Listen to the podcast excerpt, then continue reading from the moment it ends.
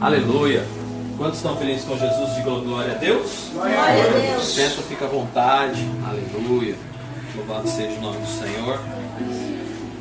Amém. A palavra está sendo lançada. Muitas pessoas estão sendo alcançadas. E cada dia mais o Senhor Jesus tem abençoado as nossas vidas. Deus é bom, não é mesmo? Porque não porque somos melhores, nada disso, nada disso.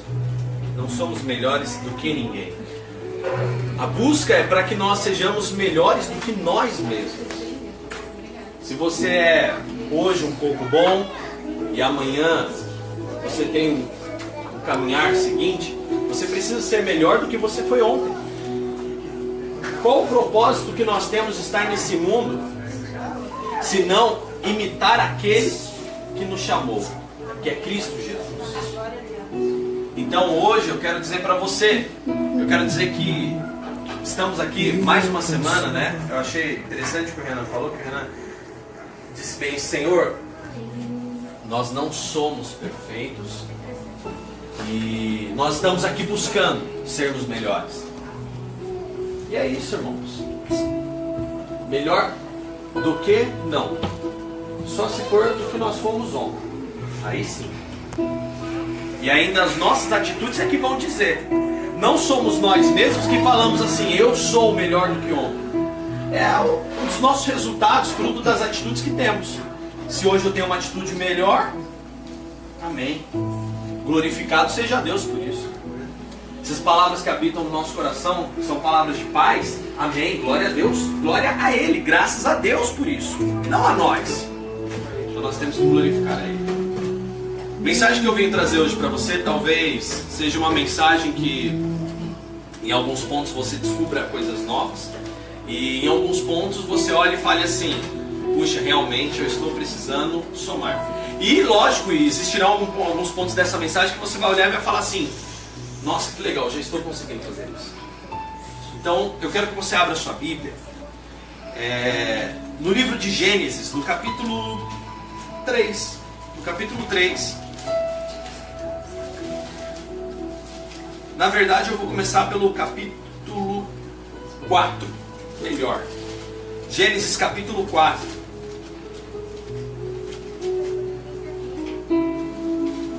Gênesis capítulo 4 e no versículo 6. Na verdade, vamos começar no capítulo 4, no versículo 1. Nós vamos ler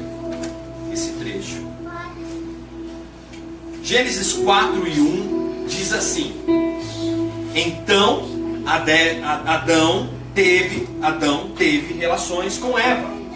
E ela engravidou e deu à luz um filho a quem chamou Caim. Disse ela: Com a ajuda do Senhor consegui um filho homem. Depois voltou a dar à luz e nasceu o irmão dele, Abel. Abel tornou-se pastor de ovelhas enquanto Caim era agricultor. Quando chegou, quando chegou o tempo da colheita, Caim trouxe para o Senhor uma oferta dos produtos da terra. Abel fez o mesmo mas com as primeiras crias do seu rebanho. E o Senhor agradou-se de Abel e de sua oferta, mas não de Caim nem de sua oferta. Por isso Caim ficou enfurecido e o seu rosto mostrava ódio. O Senhor perguntou para Caim: Por que você está furioso e por que seu rosto mostra ódio? Versículo 7. Se você fizer o que é certo, não será aceito. Mas se você agir mal e não obedecer, saiba que o pecado está à sua espera. Ele deseja destruí-lo, mas está na sua mão o poder de dominá-lo. Então, Caim convidou Abel, seu irmão. Vamos para o campo. Enquanto caminhavam juntos, Caim atacou seu irmão Abel e o matou. Olha que coisa fantástica, uma história muito conhecida. Um trecho que talvez nós escutamos muito ouvir falar e poucos, pouco e poucos, né? Pouco nós lemos e poucos leem esse trecho, porque é um trecho Não, esse eu já sei, essa história eu já li. Mas nessa essa história eu já li, alguém já pregou e eu já li, eu já ouvi. A gente perde detalhes importantes. Então hoje a, a palavra que eu tenho para dizer é por quanto tempo? O tema dessa mensagem é um questionamento. Por quanto tempo? Por quanto tempo devemos amar? Por quanto tempo devemos lutar contra o pecado? Por quanto tempo devemos ter fé? Por quanto tempo devemos ou ainda teremos lutas? Por quanto tempo eu devo esperar? Por quanto tempo eu devo. Porque o tempo é uma coisa que nos, nos, intriga. E a pregação de hoje vai levar a gente a entender que o mundo e a carne, como essa carne, ela já é destinada para a morte, o seu corpo está destinado para a morte. A máquina humana, uma máquina humana, a qual a sua alma habita dentro dela, essa máquina está destinada para a morte. Então, como uma máquina destinada para a morte, de todo jeito ela tenta amarrar a sua vida eterna à morte dela. O corpo carnal é algo tão destruidor, mas tão destruidor, que se nós soubéssemos por um segundo o que é estar fora desse corpo, morando na presença de Deus, certamente que não iríamos querer voltar para este corpo, para essa terra. Quando muitas pessoas falam assim, puxa pastor, mas eu tenho tanto medo de morrer, certamente Deus não cumpriu todos os propósitos da vida dele e nós não aprendemos tudo. Enquanto temos medo de morrer, pode ter certeza, não morreremos. Não entendemos, não estamos preparados para isso. Morrer fisicamente, mas vivermos eternamente. E aí? Então hoje eu peguei e selecionei algumas coisas e vamos falar sobre por quanto tempo, por exemplo, eu separei aqui por quanto tempo eu devo trabalhar, por quanto tempo eu devo amar, por quanto tempo devo ter fé? Outra coisa, por quanto tempo é, devo estar com a minha família? Por quanto tempo devo lutar contra o pecado? Olha que coisa maravilhosa. Primeira coisa que nós vamos observar está em Gênesis 3. E no versículo 8, tem uma história que diz que ao cair da tarde, Deus estava vindo ao encontro de Adão e Eva, porque havia um, era periódico Deus estar conversando ali com Adão e Eva e, e dialogando com eles. E naquele dia aconteceu algo, né? Ou naquele, naquele período, não disse se foi no mesmo dia, mas aconteceu algo ao qual Adão e Eva desobedeceram e o pecado entrou no mundo através do homem. O homem ser humano, né? E diz que Adão caiu na sua consciência do que era a nudez, do que era é, né, a sexualidade, e ele se escondeu de Deus porque ele se achou nu. E Deus pergunta para Adão: Mas e aí, Adão, quem te falou que você estava nu? Você comeu do fruto que eu ordenei que não comesse? E Adão se esconde, você vai ver aí do versículo 8 até o 21 você vai anotar, vai ler em casa, você que está pela internet, eu digo, assista a, é, é, essa pregação, mas leia, leia essa passagem, né, do versículo 8 até o 21. E nós vamos ler algo aqui que foi uma sentença de Deus dada para o homem. Aqui nasce uma sentença e fala sobre trabalho. No versículo 17. A sentença de Deus para o homem. Visto que você deu ouvidos à sua mulher e comeu daquela fruta que eu disse, para não comer, o solo da terra será maldito por sua causa. Você precisará lutar todos os dias de sua vida para tirar da terra o seu sustento. Ela também produzirá espinho e ervas daninhas, e você precisará alimentar-se das ervas do campo. Você precisará suar para que a terra produza seu alimento, até que volte para a terra do qual você foi formado. Pois você foi feito da terra e a terra voltará. Depois que Deus deu uma sentença para a serpente, depois que Deus deu uma sentença para a mulher, finalmente Ele dá uma sentença ao homem. E aí, diz o seguinte: você precisará, aqui diz lutar, algumas traduções dizem, você precisará trabalhar todos os dias da sua vida para tirar o seu sustento. Existe uma preocupação humana e hoje eu fiz um questionamento para Deus. Falei, Deus, a palavra aposentadoria, onde está escrito na Bíblia sobre aposentadoria? E aí eu peguei, eu descobri que na Bíblia não existe a palavra aposentadoria. o Temer também é. E aí? Trabalharás todos os dias. O Temer está seguindo uma ordem de Deus. Né? Mas olha só, o que é aposentar-se? A gente tem que ter muito, muito em vista. Se você procura um emprego, aliás, se você procura um trabalho também, é sinal que você ainda não faz aquilo que você realmente gosta. Sabia disso? Que se você procura ainda parar de fazer aquilo que você acorda todos os dias e faz, significa que você ainda não encontrou um propósito para viver. Significa que você ainda não faz aquilo que você ama fazer. Porque quem ama fazer aquilo que, que faz, é engraçado, mas não passa pela mente dessa pessoa o termo aposentadoria. Eu até um tempo atrás eu tinha muito esse termo na minha cabeça. Durante nove anos da minha vida eu fui militar das Forças Armadas, né? Passei por isso. E eu olhei e falei, puxa, senhor, não vejo a hora de me aposentar.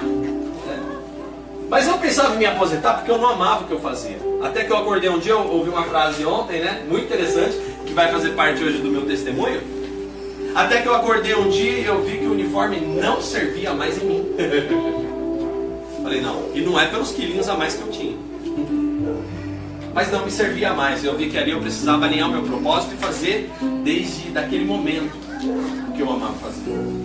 Pastor, o que você está querendo dizer é que o trabalho que eu estou fazendo, o emprego que eu tenho, eu devo abandoná-lo? Não, não estou dizendo isso. Eu estou dizendo o seguinte: saiba que a carne, pelo fato dela querer a morte, ela te leva a todo instante a querer parar agora mesmo carne quer que você descanse. Mesmo que você não trabalhasse, te daria uma canseira, te daria uma fadiga. Você ficaria prostrado, porque quanto mais parado, mais parado. Já reparou que quando você dorme muito, quando acorda naquele dia, o seu corpo está quebrado, cansado, moído. E você fala assim: Nossa, mas parece que quanto mais eu dormi, mais eu cansado fiquei. É porque isso é a natureza humana, isso é a, é a carne. A carne, ela está feita para a morte. Então existe uma coisa que a carne e os seres humanos lutam a todo tempo para ter: comodidade, conforto, descanso. O ser humano busca descanso. E isso já é um princípio divino. Por quê? Veja aqui, ó. Você precisará lutar todos os dias da sua vida para tirar da terra o seu sustento. Você acha justo ficar em casa dormindo, acordando, comendo e bebendo, ganhando um dinheiro, comendo um salário que você não trabalha por ele? Não é justo. A menos que você tenha realmente uma grande justificativa naquele momento para aquilo. Ah, eu estou adoecido. Sim, aí sim não tenho como trabalhar. existe uma, uma, uma história de um dos herdeiros do rei Saul que Davi deu a ele. E ele tinha problemas para andar, ele tinha uma dificuldade, e ele recebeu um benefício ao qual ele se alimentava daquilo, inclusive recebeu as honras de como herança do rei Saul. Então, quando nós falamos de aposentadoria, descanso neste mundo, não se engane, você sabia que o índice de aposentados que morrem é, logo após se aposentar. Por quê? Porque querem simplesmente ficar em casa dormindo, viajando e descansando e não querem fazer mais nada. Adoece mais rápido e morre rapidamente. Por quê? Porque não está em movimento. Então, aposentar é uma palavra muito. Uma palavra que não existe na Bíblia e uma palavra perigosa. Que devemos analisar com cuidado. Como é essa aposentadoria? Ah, não, eu quero me aposentar, eu quero é, encerrar essa carreira. Recebendo de volta toda a contribuição que eu guardei para gerar lá no futuro um, um descanso. Um aparente descanso. Quero dizer para você, por mais que você tenha uma aposentadoria, você não conseguirá descansar nesse mundo. Quer viver até os 120 como eu? Você vai ter que arrumar um propósito e fazer da sua vida isso. Ah, eu concluí, eu me aposentei do meu emprego. Faça outra coisa. Vá criar gado. Nem eu conheço, né? Amigos que fazem isso depois que aposentam. Vá trabalhar com outra coisa. Vai ser corretor. Vai fazer alguma coisa além do que você faz. Não sei. Vai ajudar numa obra, vai fazer alguma coisa, mas ocupe o seu tempo. Por quê? Quando nós queremos parar o corpo ele entende uma informação assim: pronto, você pode morrer. Entre em ação. Mova-se. Faça alguma coisa. Já reparou que aqueles homens bem-sucedidos, como por exemplo, se eu citar aqui uma meia dúzia como Silvio Santos, ou grandes homens que, que fazem realmente algo, já reparou que eles têm 80 e tantos anos e não quer parar? não quer parar de trabalhar, não quer parar de fazer o que fazem. E quando você olha para eles, eles nem aparentam ter a idade que têm, é porque eles vivem isso aqui, ó. Você precisará lutar todos os dias da sua vida. Eu recebi um testemunho do pastor Fued, né? Me contaram, que disse que ele trabalhou até os últimos dias da vida dele. Diz que ele só não, não trabalhou assim meses antes dele falecer porque ele estava muito adoecido. Mais de 80 e tantos anos de idade. Então, a primeira coisa que. Por quanto tempo eu devo trabalhar? A vida toda. Olha só, isso não é ruim. Vai lá em Eclesiastes, na Bíblia.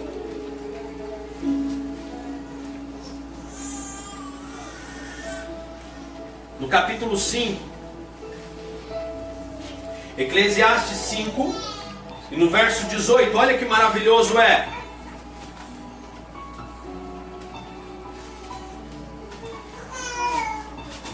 Pelo menos uma coisa boa há em tudo isso. Tudo isso o que?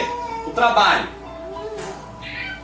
Vale a pena o homem comer e beber, aceitar o seu lugar na vida e aproveitar tudo que conseguir com o seu trabalho debaixo do sol durante os poucos dias que Deus o deixa viver, pois essa é a sua recompensa.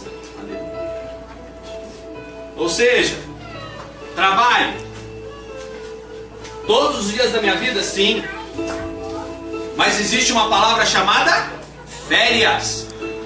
Tire férias. Coma, beba, se alegre. Nós vamos falar aqui também sobre família. Então, por quanto tempo devo trabalhar, pastor Daniel? A Bíblia diz: por toda a vida. E no amor? Hebreus, vamos lá no Novo Testamento agora. Hebreus. E por falar em aposentadoria, faça você a sua, seja sábio. Procure um plano de previdência, analise as propostas e faça a sua previdência, irmão. Não fique esperando de obras sociais. Um país que incentiva. Você vai ver que o Brasil vai ser muito abençoado ainda com essa atitude. Parece bobo que o Temer está fazendo. Mas ele está tomando uma atitude que é segundo a Bíblia. Isso é verdade. Você vai ver que o nosso país vai ser muito abençoado. Por quê? Você quer uma aposentadoria? Não é o governo que tem que te dar. É você que tem que se preocupar e guardar um dinheiro. fazer uma previdência. E não para poder você chegar e chegar no final da vida e falar assim, agora eu quero morrer. Você quer morrer. Você quer parar, é sinal que você quer ir para dentro do caixão. Não, eu quero viver meu propósito até os últimos dias da minha vida. Então, nesses primeiros dias, faça uma poupança para que você tenha como aproveitar isso, como diz aqui Salomão. Aproveite os dias que você tem para aproveitar. Guarde dinheiro para isso, viu, irmão? Com propósito. Acumular riqueza não é bíblico. Mas você poupar algo para fazer algo específico, isso é sabedoria. Hebreus, no capítulo 3, no versículo 13, diz assim: Hebreus 3 e 13. Falem diariamente uns com os outros a respeito dessas coisas, durante o dia de hoje, para que nenhum de vocês seja cegado e endurecido pelo engano do pecado. Eu comecei falando sobre a história de Caim e o que Caim tinha a ver com tudo isso. Caim tem a ver que quando falamos de pecado, você viu uma palavra fantástica que diz assim: domine esse sentimento. E aqui a palavra de Deus agora fala, né? Algumas traduções dizem: exortem-se todos os dias. Exortem-se todos os dias. Todos os dias significa sempre. Então o amor não deve ser fingido, lembra que Paulo fala? amando-vos uns aos outros, exortando no amor, falando ao próximo como se fosse com você mesmo, ame ao teu próximo como a ti mesmo. Quando? Todos Então, quando eu penso no amor pelo próximo, até quando eu vou ter que ensinar a palavra de Deus? Até quando eu vou ter que dizer para aquela pessoa, ou ensinar com amor e pregar a palavra de Deus para o meu filho, para a minha esposa, para o meu amigo, para as pessoas ao meu redor? Até quando, Pastor Daniel, eu tenho que ficar pregando e exortando da palavra de Deus? Todos os dias. Sempre. E sempre. Então no trabalho, todos os dias. Quantos dias eu vou trabalhar sobre a terra? Todos os dias. Viva um propósito e você vai entender a satisfação de fazer isso todos os dias. Segunda coisa, e no amor? Todos os dias. E como é esse amor? É um amor de exortação dentro da palavra. Falando com o seu irmão como se você estivesse falando consigo mesmo. E às vezes até um pouco melhor. E na fé? Ué, Mateus 28 e 20.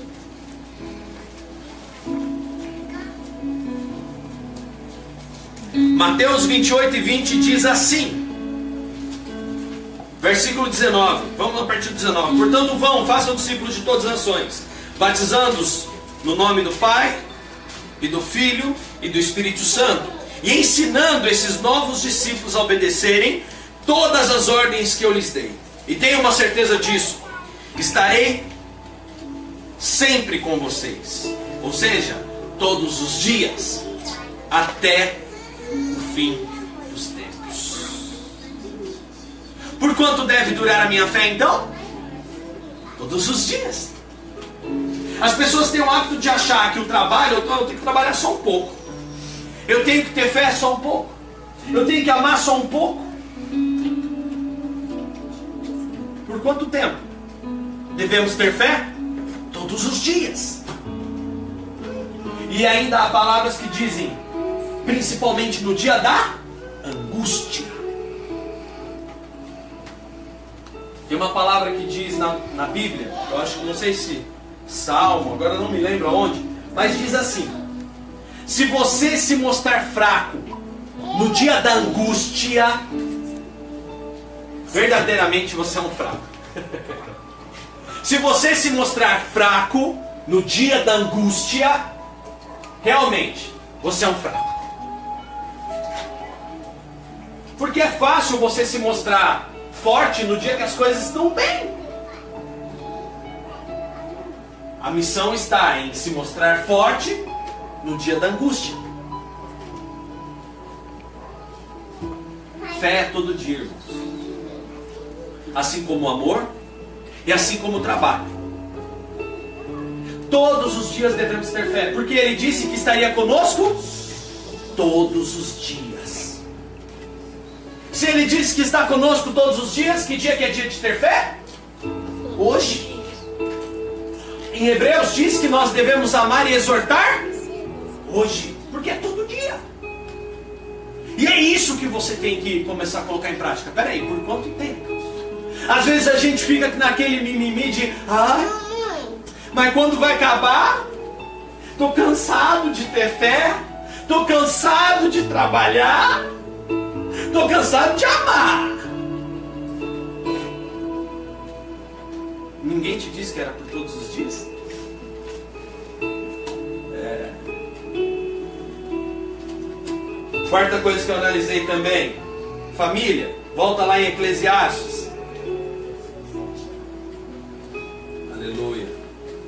Está entendendo tudo isso? Diga glória a Deus. Eclesiastes capítulo 9.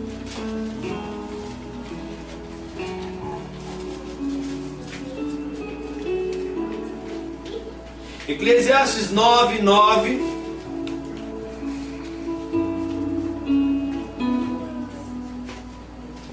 Na verdade, 6. Não, 7, melhor. Portanto, coma com prazer sua comida e beba o seu vinho alegremente, né? Fala aí do que beber, né? Nosso refrigerante hoje em dia. Pois Deus se agrada das suas obras, do seu trabalho. Use sempre roupas de festa, unja sua cabeça com óleo, que é ter a presença de Deus. Viva feliz com a mulher que você ama todos os dias desta vida. Uma vida até sem sentido. Que Deus lhe deu como prêmio por todo o seu trabalho debaixo do sol. Todos os seus dias sem sentido. Por isso, é tudo que você vai receber, pois isso é tudo que você vai receber pelo seu trabalho árduo debaixo do sol. Posso dizer uma coisa? Sabe o que ele fala aqui? Ele fala a respeito de família. Desfruta todos os dias da tua vida com a mulher que você tem. É assim. Essa semana mesmo a gente passou uma situação engraçada, né? Eu estava descendo ali a rua de casa, a gente foi comer um sanduíche. E aí eu, de mão dada com a Carol e o Davi, a gente caminhando, porque é perto de casa ali o menino lá do lanche. A gente desceu tal. De repente, quando eu estava passando numa esquina assim, tem um, uma churrascaria, um bar lá. Eu vi um amigo, um conhecido, até mora no nosso prédio. Ele sozinho lá, com os amigos bebendo cerveja, não sei o que, tal, tal, tal. E aí a gente vê, né? Não julga, irmãos. A gente só vê os exemplos. A gente olha os exemplos, a Bíblia fala para você olhar os bons e os maus exemplos e tirar lição disso. E é isso que eu estou trazendo aqui pra gente, uma lição. Eu vi aquele garoto sozinho, sozinho, né, com os amigos na porta de um bar bebendo. E a esposa não sabe lá onde também, né? Rapaz no segundo casamento já. E vivendo dessa forma. O que será que queremos para a nossa vida? Se de tudo que nós trabalhamos aqui Salomão, na sua velhice em Eclesiastes, ele fala justamente isso. A única coisa boa que você vai colher desse mundo é desfrutar os momentos com a sua mulher e a sua família. Com a mulher que você ama. É isso que você vai levar de bom desse mundo e mais nada. Mais nada. E nos privamos disso. E não, não aproveitamos isso não trabalhamos, eu vejo muitas pessoas trabalhando e não separando um dinheiro, por exemplo, compromete todo o orçamento com conta, com coisas, e não separa um dinheiro, não para para pensar que tem que sobrar um para poder comer um picolé, né? O Cláudio Duarte fala muito disso, né? Pega amanhã, vai lá para pracinha, compra um picolé lá do, do sorveteiro lá, nem que seja para você correr atrás da mulher com um pedaço de bambu, mas vai. Ele fala muito sobre isso. Não sabemos aproveitar a vida, irmãos. Por quanto tempo, pastor? todos os dias. Novamente. Viva feliz com a mulher que você ama todos os dias desta vida sem sentido. Salomão chega na velhice dele e fala: Nossa, que vida mais sem sentido. Ele trabalha, trabalha, trabalha. Chega na eternidade não tem nada disso. Que bom. Uma vida que aparentemente é sem sentido e a gente não dá os devidos valores. Por isso a gente tem que saber. Ele fala então que família é todos os dias. Por quanto tempo? Todos os dias. E aí? Então a nossa família tem que ser todos os dias. Tem um salmo que diz também, né? Diz um salmo que a alegria de um homem é os filhos em torno da mesa. Onde você faz suas refeições, lembra que eu preguei aqui? Família está comendo aonde? Na frente da televisão? Essa família vai ser destruída, irmão. Família tem que comer na mesa. Lá em casa não tem mesa. Arruma, irmão. Um cômodo sem televisão. E come lá com a sua família. Senão essa família vai ser destruída pelo diabo. Não há vínculos. A gente gosta muito de tomar café junto em casa. E nos cafés a gente fala de Deus, fala de Jesus, fala da palavra. Estou mentindo, Davi? É.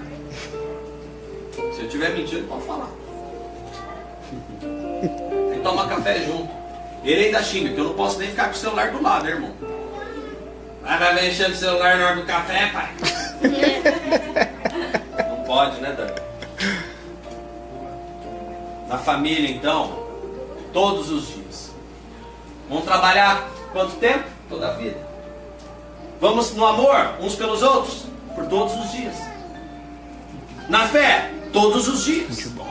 Na família?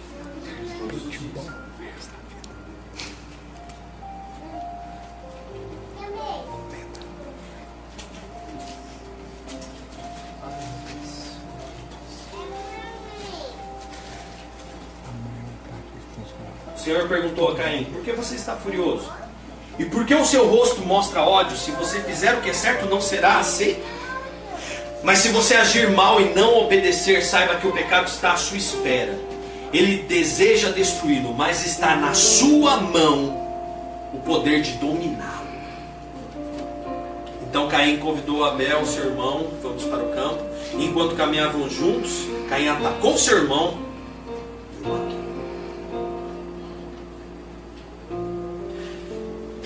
Nessa passagem nós vemos agora, pastor, por quanto tempo eu devo lutar contra o pecado? Mateus 24 e 13.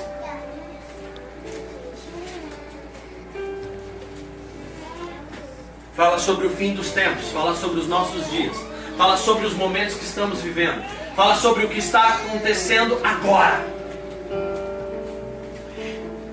Diante de tanto desamor, diante de tanto desapego, diante de tanta falta de vontade de fazer o que é bom, falta de vontade de caminhar pelo caminho estreito, porque a mentalidade humana é: eu preciso aposentar, eu preciso parar. A mentalidade humana é: ah, não eu não, não devo amar as pessoas. Ah, fé para quê? Domingo é dia de fé, segunda-feira, não. Família? As pessoas não querem mais família.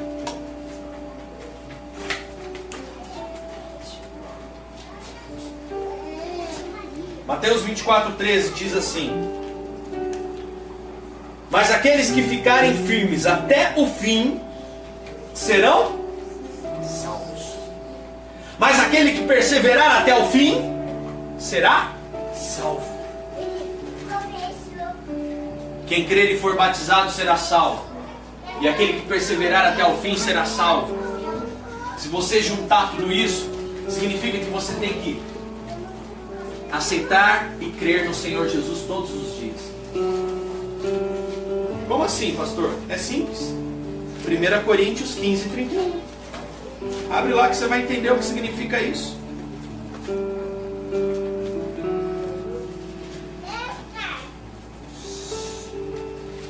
Primeira Coríntios 15, 31. Na sua versão, como é que está escrito? Lê para mim. 15 e 31.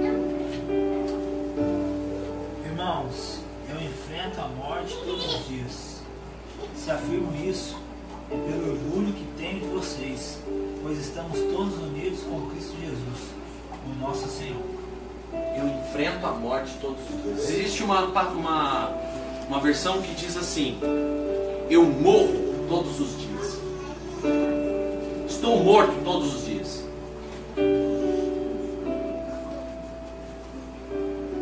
O que significa isso? Estar morto todos os dias significa crucificado com Cristo. Você morre para o pecado todos os dias. É necessário nascer de novo. Quando? Todos os dias. É todo dia. Por isso, se a salvação não fosse todo dia, se o arrependimento do pecado não fosse todo dia, se a luta contra o seu, seu pecado pessoal não fosse todos os dias, Jesus não teria falado assim: basta cada dia o seu mal. Chega, o mal de ontem.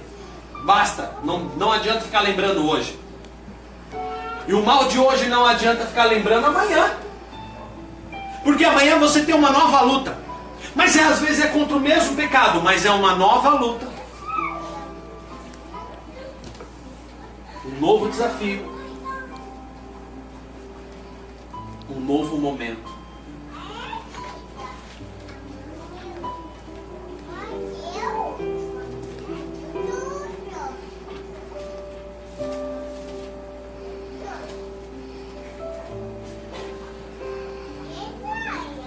Mas se você agir mal e não obedecer,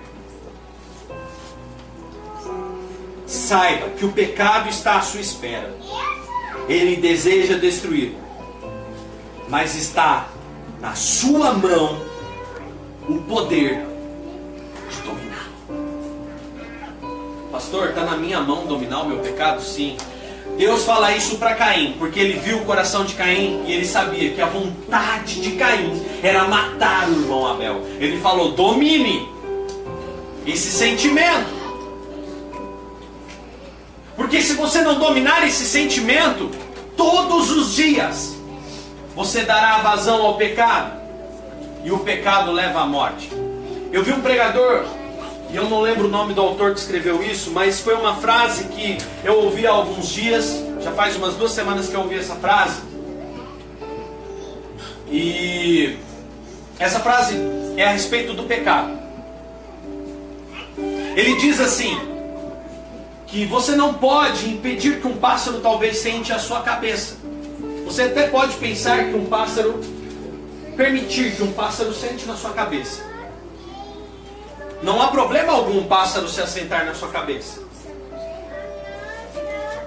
Não permita que ele faça um dano. O pecado é assim. Você pode até ter um pensamento de pecar, uma intenção de pecar, você não será livre disso. A vontade pelo pecado virá, porque o que eu disse no começo dessa pregação, esse corpo ele veio para a morte.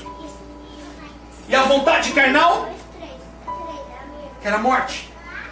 O corpo, como ele será morto, ele quer levar consigo a alma. Cabe a você. Cabe a mim. Dominar o sentimento pelo pecado. Ainda mais com a força que o Espírito Santo nos dá pela palavra dele ainda mais pela graça infinita do nosso Senhor que está sobre a nossa vida. Porque, por que que, pastor, mais isso aqui no Antigo Testamento, nessa época, como era possível um perdão? Sendo que Cristo veio só depois, é porque até, até, até Abraão ali, até que viesse a lei lá em Moisés, na verdade, em Abraão ele é o pai da fé, porque ali era graça.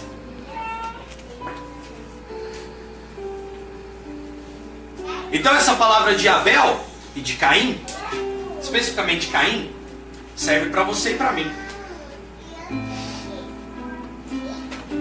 Um pássaro pode se sentar na sua cabeça, mas não permita que ele faça ninho. Uma ideia de pecado pode vir na sua mente, mas não permita que essa ideia se torne uma verdade. Não haja por essa ideia como se fosse normal. Por quanto tempo? Todos os dias. Então no trabalho, todos os dias. Na fé, todos os dias. No amor, todos os dias. Na família, todos os dias. E a luta contra o pecado? Todos os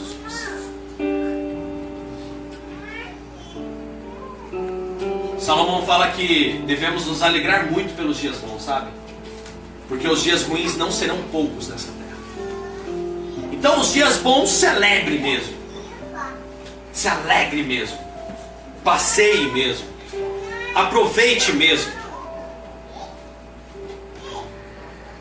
Porque os dias ruins são muitos. Fica de pé.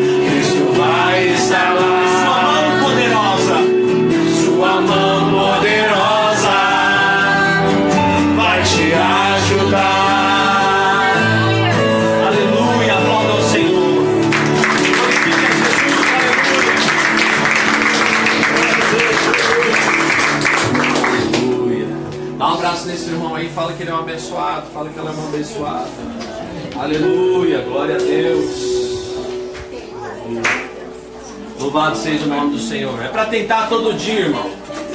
Tenta hoje, tenta amanhã, e de novo, e de novo, e de novo, e de novo. É? É simples, mas não é fácil. Eu sempre digo isso. É algo simples de entender.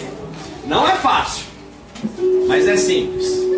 Vamos lutar, porque o Senhor está conosco. Você crê nisso? Diga glória a Deus. Glória a Deus. Amém.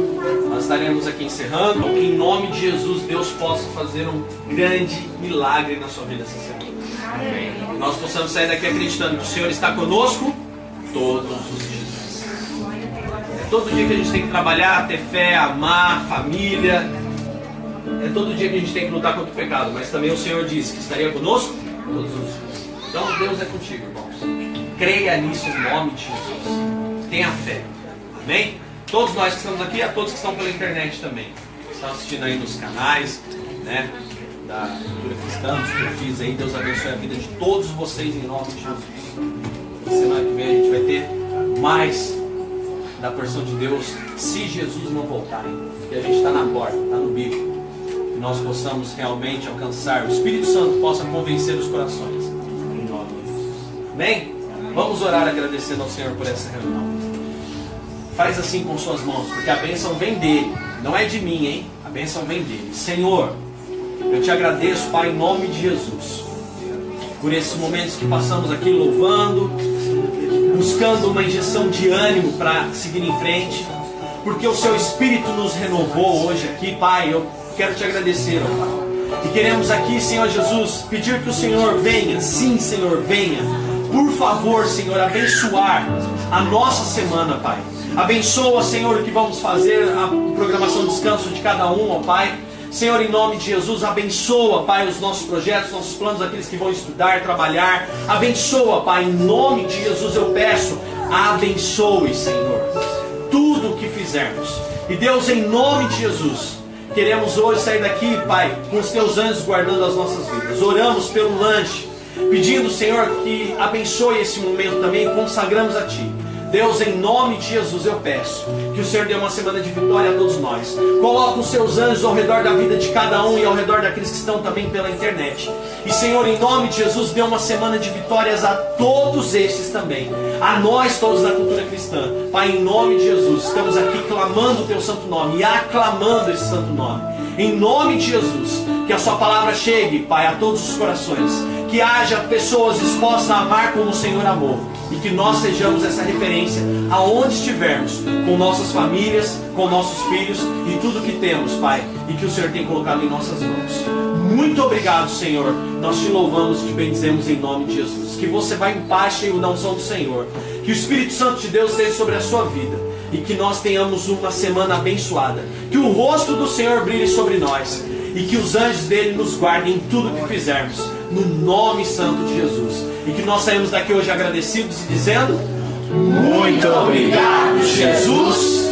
Muito obrigado, Jesus.